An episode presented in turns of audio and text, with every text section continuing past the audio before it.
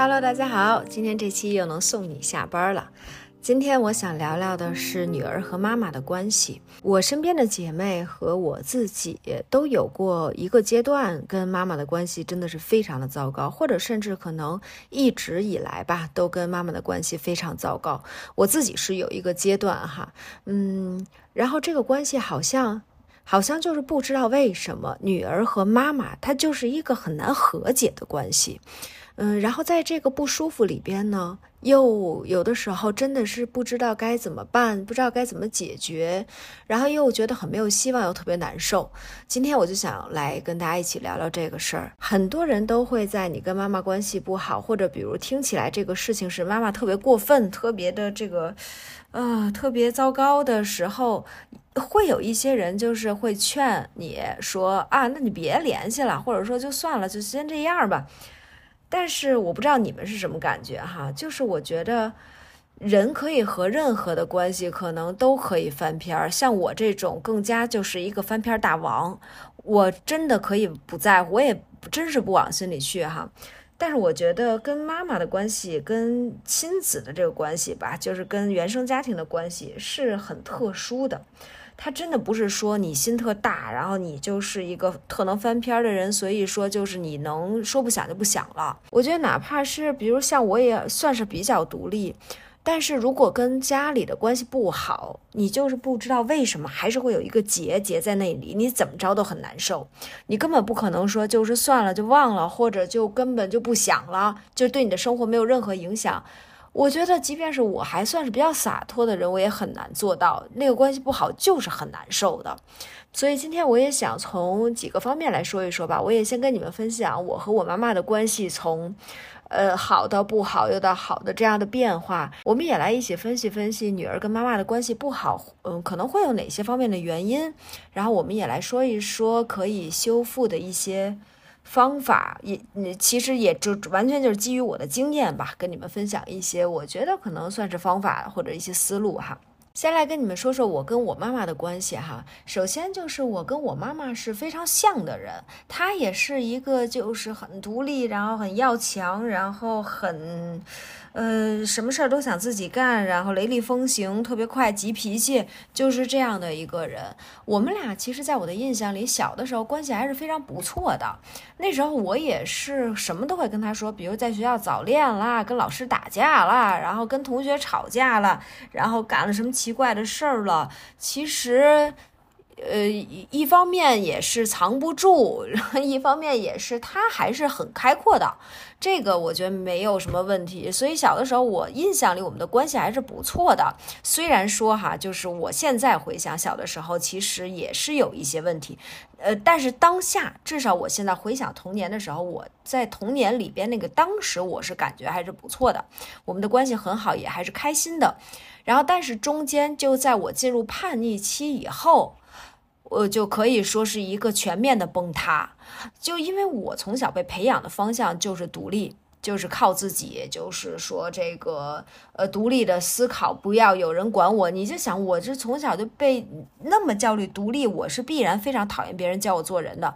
这事儿到了叛逆期，然后我就肯定更加讨厌。但是一个母亲或者是爸父亲，就是这个家长，他是。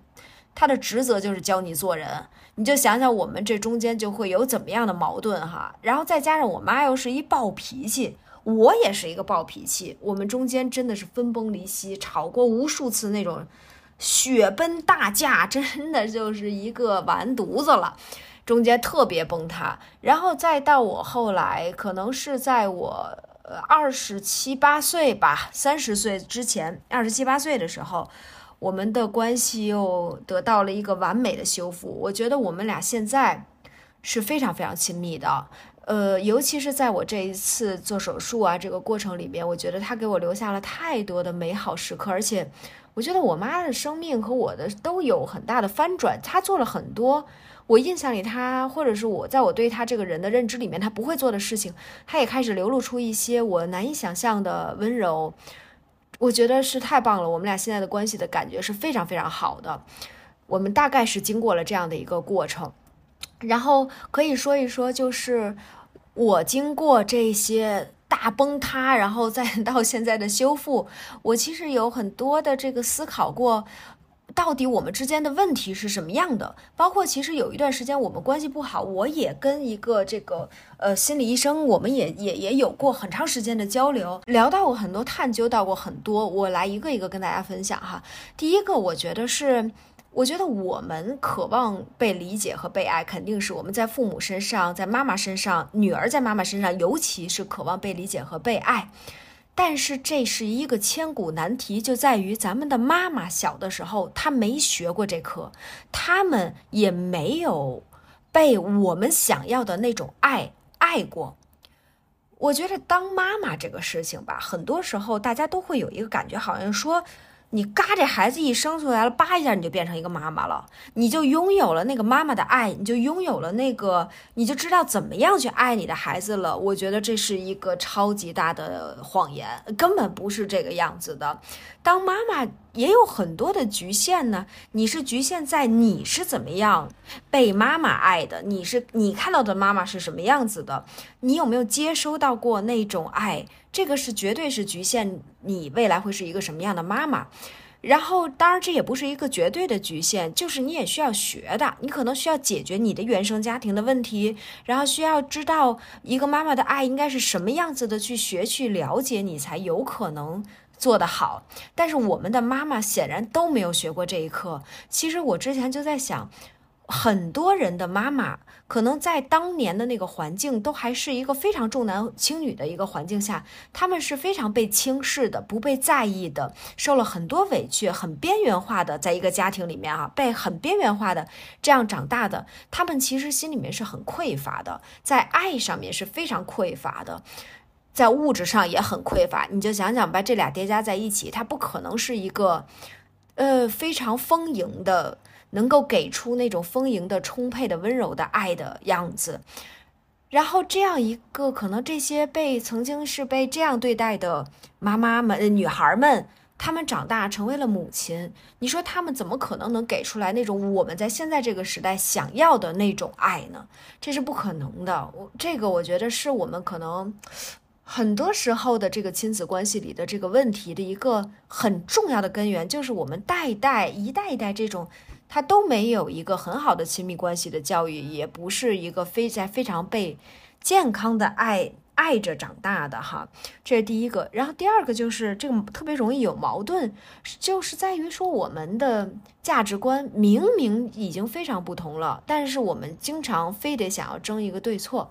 就是爸妈那一代人和我们这一代人，咱们必须得知道，他是在一个 totally 不一样的生活环境下、物质环境下、物质基础下，然后文化价值之下、体系之下长大的人。是这个价值观是没有任何可能相同的。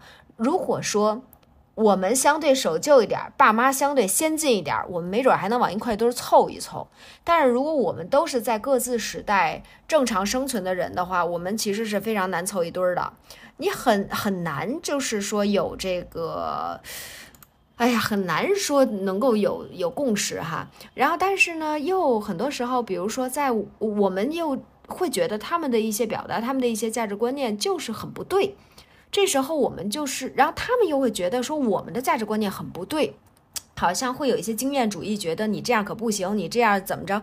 这种东西压上来，我们彼此之间就会有一个很大的矛盾，而且又非得想要争一个对错，这个矛盾就会更加的激化。然后还有呢，就是我有一阵儿就是突然在想。我就是在我跟我妈关系不好的那个那个时间里面哈，我有一阵儿突然在想，我根本不知道他是谁哎，就是因为我们两个其实不在我们的，我们已经不在彼此的日常生活里了。如果说不生活在一起的话。我不知道他每天遇见了谁，说了什么话，有怎样的心情。他今天吃了什么？他喜不喜欢吃？他想干什么？他有什么今天有什么没干的事情吗？有什么伤心吗？我们就是什么都不知道。然后我不知道他是谁，我不不知道他这些事情的话，我就没有办法了解他。然后同样，他也没有办法了解我，他不可能知道我的我的想法。比如说，你们就可以在自己的生活里想一想，你的妈妈知道你喜欢听谁的歌？你喜欢哪个明星？你喜欢看什么剧？你对哪个剧的价值观念比较认同？你对哪个剧就是一个大反对？你喜欢什么样的人？你为什么喜欢这样的人？呃，你喜欢和什么样的人做朋友？呃，甚至包括你的口味，你喜欢吃，呃，你你喝奶茶喜欢吃几分甜？你喜不喜欢加冰？呃，你喜欢吃什么样的甜品？你比较喜欢吃哪道菜？他们还明还知道吗？我觉得我们已经和父母有一个很大的、很大的一个呃剥离，就是我们其实已经早就不在彼此的日常生活里了，我们根本不知道对方是谁。然后还有就是，比如说你有你了解你你父母，我们认识他们的时候，他们已经是父母了。我在认识我妈妈的时候，她已经不但你就想吧，我对我妈有印象的时候，她已经不但。是一不是一个，就是说他以前青春岁月早就已经过去了，不但是这样，而且他都已经成为一个妈妈了。你就想咱们现在啊，都还没有成为一个妈妈，咱们都已经感觉过了一生之久了。我的人生已经发生这么多事儿了，甚至现在要让你再重新谈一个恋爱，你都会觉得说，我靠，我还得把我的一生重新跟这个人重新再对一遍，再跟他讲一遍，真是够麻烦的。你都觉得你的人生已经积累了很多很多的事情了。那其实当我们认识我们的妈妈的时候，我们已经完全错过了她整个这一段人生。我们就真的了解她吗？你觉得如果有一个人，他现在就。咱们就想象，比如如果有一个人，他现在认识你，他不知道你过去的任何事情，他可以了解你吗？他我觉得没有办法了解你。但是我们对我们的妈妈其实就是这样的，就是我们不了解，这个是我觉得也是一个我们会有问题的一个原因。然后还有就是，我觉得很多时候我们。呃，我们中国式的亲子关系会固定在一个不好的模式里。比如说，你们多少人是跟妈妈是有这个非常日常的交流的，还是说你们就有事儿再联系？比如我跟我妈就是这样的，我妈永远都是原来哈，她永远都是觉得说，呃，咱们有事儿联系。比如我一打电话，他们就会觉得，哎，你有什么事儿啊？那是不是发生什么事儿了？就呃非常惊讶都哈，一个大 surprise。你就说你仔细想，你的女儿给你打一电话，这是有什么可 surprise 的呢？唯一值得 surprise 的，肯定就是因为你们没有这种日常的沟通。所以说。上一代的人，他们总是会觉得有这么一个模式，总是会觉得咱有事儿说事儿，没有闲聊的这种这种感觉哈。我觉得这个是一个在任何一个关系，不只是在母女的关系里，在任何一个关系里，这都是一个非常不利于关系建立或者更加亲密、更加深入的一个模式。这个是我觉得有可能有这么几个原因，可能还有哈，你们也可以说说，你比如你们觉得你们跟你们的妈妈有矛盾的那个原因是什么样子的？然后其次，我也跟大家说说我的修复的经验哈，就是我跟我妈原来就从超级大崩塌那那阵儿哈，嗯。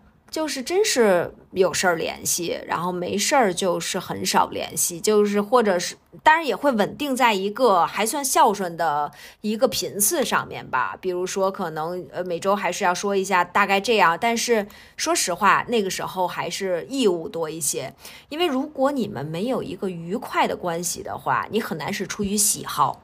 你肯定是出于义务，那时候还是义务多一些。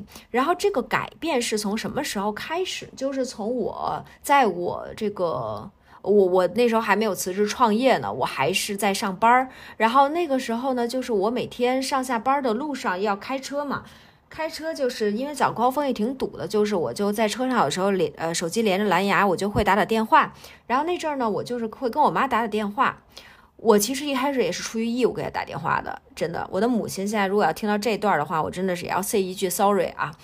那时候一开始确实是出于义务，然后呢，但是打打呢，就是正好遇上一个事儿，就是当时是我有一个在工作关系里面的一个人，他呢就是不知道为什么，好像是出于嫉妒也好，出于什么也好，反正就是老是跟我有一些矛盾，总是就是很刁难我。然后我就是那时候就反正有点这个苦恼，正好跟我妈打电话呢，就是无意就说起来了。首先这个也是一个改变，因为。我原来很从来不会跟他说这种事儿哈，尤其是咱们主打一个报喜不报忧哈，你遇到的烦恼是绝对不可能说的。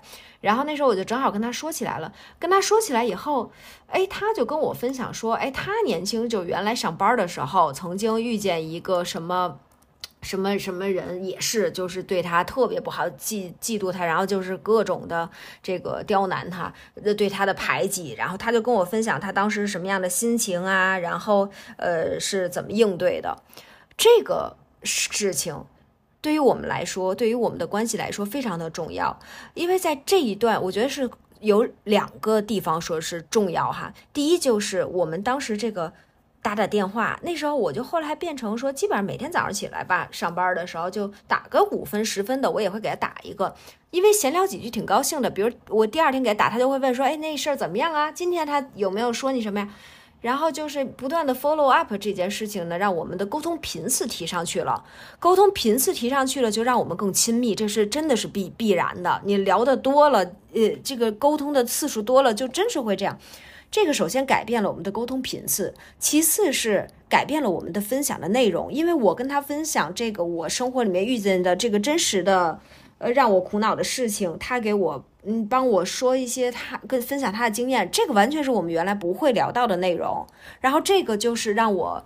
们的分享内容改变了，也是很大的改变了我们整个的交流模式。所以我的第一个经验就是，我觉得可以试着改变模式，改变你们原有的那个模式，感受一下会不会有什么新的碰撞，或者是有什么新的变化。比如说，原来你可能跟你妈妈聊的更多的是吃喝拉撒的事情，或者是呃报喜的事情，那你试着可以跟她聊一聊你的忧虑啊，听她问问她的意见啊，或者是你也可以问问。哎，他怎么样？他的感受啊，他遇见什么事儿了？反正吧，你找一个我觉得适合你们的方式去聊一聊这些变化，就改变一下这个模式。我觉得也还是这个是一个好的方法。然后第二个，我的经验哈，就是我开始试着尝试了解他的过去。嗯，因为我可能觉得我。真的是我突然就是想明白这个，我好像不知道他是谁。这个 这个，你知道这多惊悚的一件事情吗？就有一天你突然意识到，你根本不知道你妈是谁，这个事情给我很大的震撼。然后我就开始试着去改变哈，试着去了解他的过去。我们俩有过几次，就是我去，因为我爸我妈不是在郊区，他们有一小院儿嘛，他们退休以后就经常过去住哈。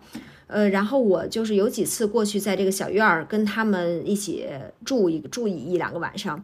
然后我有一次跟我妈就是在床上，哇，彻夜长谈啊，哎，就一顿聊啊。他就跟我聊他原来上学的时候怎么怎么着的事儿，然后上班了怎么怎么样，我听的简直就是 太入神了，我都觉得能写小说啊这事儿。然后我就不断的就我们就像是朋友一样，我就不断的追问他说啊，那之后怎么样了？哎，那这个然后呢？不断的去了解他的过去。我觉得我在这样的分享里边看到了很多我的妈妈很精彩的地方。我会觉得说，好家伙，这女的行啊，这这个是真是有点行啊，这都是我根本没有了解过的事情。我觉得这个是，呃，我试着了解她的过去。让我对他有很大的改观，很大的看法上的变化。然后我也试着让他了解我的现在，我多去跟他分享我今天想吃什么，不想吃什么，我的呃各种的关系里面的事儿，我的朋友怎么怎么样了，我的老公怎么怎么样，这些试着的更加的敞开，真的是让我们更加看到彼此是谁。我也跟他分享，比如说我最近看一什么电视剧啊，真有劲，哎，或者是一个什么综艺，我就聊这些，我觉得非常好，对我们的关系的改善有很大的这个益处。这个是第二个经验哈，然后第三个经验就是，嗯，我反思我们的我们俩过去的关系，我觉得就是。咱们老觉得咱们妈妈是教人怪，你知道吗？就觉得说，哎呦，怎么这么怎么看我什么都不顺眼呢？天天要教我做人。但是我认真的反思了一下，我觉得我在他面前我也特教人怪，因为他只要是跟我说什么，我觉得我不认同他的价值观，我马上我就是反手就是一个教人怪，我马上就要企图改变他们的观念，改变他们。一辈子形成的这个价值观啊，我就是觉得你这可不对。我现在开始给你讲课，然后一顿疯狂的输出。我原来经常干这事儿。我站在一个呃，我觉得我不不不把它当成我，我觉得我们会有一些刻板印象，就是咱们会觉得咱们在父母心里有刻板印象哈，比如你妈老觉得你这都什么玩意儿啊，你这些思想都是哪儿学的呀？你这这怎么听着那么不靠谱哈？他们基于经验主义，对于我们有一种不靠谱的，你们这帮年轻人小孩儿就在这瞎玩儿什么的，就是他们对咱们会有这样的一个刻板印象。但是我觉得咱们对于他们也有一种刻板印象，这个刻板印象是说觉得他们老土，觉得他们过时，觉得他们的价值观落后，觉得他们有很多的时代印记是我们现在应该要去覆盖和赶超的。我觉得这也是刻板印象，就导致我们互相想给彼此做鲛人怪，你就想想这事儿能好得了吗？所以我有一个重要的经验，就是你得知道你自己在做鲛人怪。我一旦意我开始意识到说我也在做一个鲛人怪之后。我就真的在改变，我觉得我不要，我不需要说服他改变他的价值观。我觉得甚至可能是一个，我也当然也希望有一些特不对的哈，但这个那肯定不行。但是比如说，我觉得我们是互相慢慢的影响，慢慢的去彼此拉近。有的时候不不用说，就是急于反驳。现在你这一句错的话，我现在就得给你讲明白，我就得让你听我的。我开始没有这种想法了，我们的关系真的是大为缓和。然后还有一个经验就是别太严肃，就是有的时候我们总是跟爸妈一说点什么，或者跟妈妈尤其哈一说点什么事儿，比如谈到择偶啊，谈到什么的，就特别容易特别严肃，因为你就感觉不行，这是一个价值观问题，我现在必须得跟你严肃的说明白，我不可以说向你妥协。就咱们肯定是经常就是整这事儿哈，就非常容易就是有这样的严肃的状态。但是其实你就想想，你跟朋友说话，你能动不动就开始在这儿教课吗？动不动开始输出，你肯定不会的。你肯定还是说，嗨，大家瞎聊天儿。大部分人和人之间的对话都是瞎聊天儿，咱们就别太严肃，就是插科打诨的，随便说说的。我觉得就是也是可以。我觉得我放弃做一个严肃的鲛人怪以后，我们的关系大为改善。然后我，我觉得我放弃做一个非要纠正别人价值观的一个严肃的鲛人怪，以及我妈妈也放弃了做一个非要教我做人的那么一个严厉的母亲之后。我们俩的关系大为改善，我觉得我妈后来渐渐的也有一个很重要的改变，就是他觉得他发现。我去体验我的人生也是一件很有趣的事情。原来爸妈总是妈妈总是会有一种说我要给你把控你的这个人生，我要给你一些建议，我怕你吃亏，总是会有这样的一个感受。然后，但是现呃呃渐渐的，我就随着年龄的增长，他们也会开始知道说哦，没必要这样，呃，走着看吧，也都行吧，怎么活都是活吧。我们都放弃了要要要跟彼此冲突之后，我们的关系就大为改善了。然后，其实，在这过程里面还有很多别的一些改变哈，包括我可能意识到一些，我们两个一起意识到一些我们我在童年时候的他教育我的过程里的一些问题，然后同时也挖掘到很多他本身被教育的一些问题，这也是一个很我们改变的契机。这一点，我觉得可以在下一期的时候我再再跟大家一块聊哈，不然这期有点太长了。嗯，总之就是这样吧。我觉得有一个核心思想就是不要放弃希望。我也特别能理解，就是当你和你的妈妈的关系分崩离析的时候，你真的想一个让他就是停止，或者说你就想要远离和摆脱这种关系，嗯，就是不想再去想了，或者是就会觉得说我们可能一辈子就这样了吧。我我觉得这个我完全理解，嗯，但是就是别放弃。这个别放弃不是说我还要不断的尝试、不断的努力、不断的受伤，也不是这个，就是说在自己的心里还是埋下一颗希望的种子。你就是还是给自己留下一点点这个乌云阴霾之下之之上的霞光吧，呃，就是想着未来有一天 maybe 我们能改变。我觉得留这个念想还是很重要的，因为我真的觉得在我们分崩离析的时候，我真的就是靠这个念想，然后支撑着我的一点点责任感，然后让我们继续往前走，然后最终我们也确实走到了一种修复。我觉得就是这个，别放弃希望。是是是最关键的。如果现在关系不好，那先就不好着，咱们就先走走看。然后毕竟是，我觉得毕竟是妈妈，我就只要不放弃希望，maybe 未来有一天还是可以走进一个美好的关系的。嗯，好的，就这样吧，拜拜。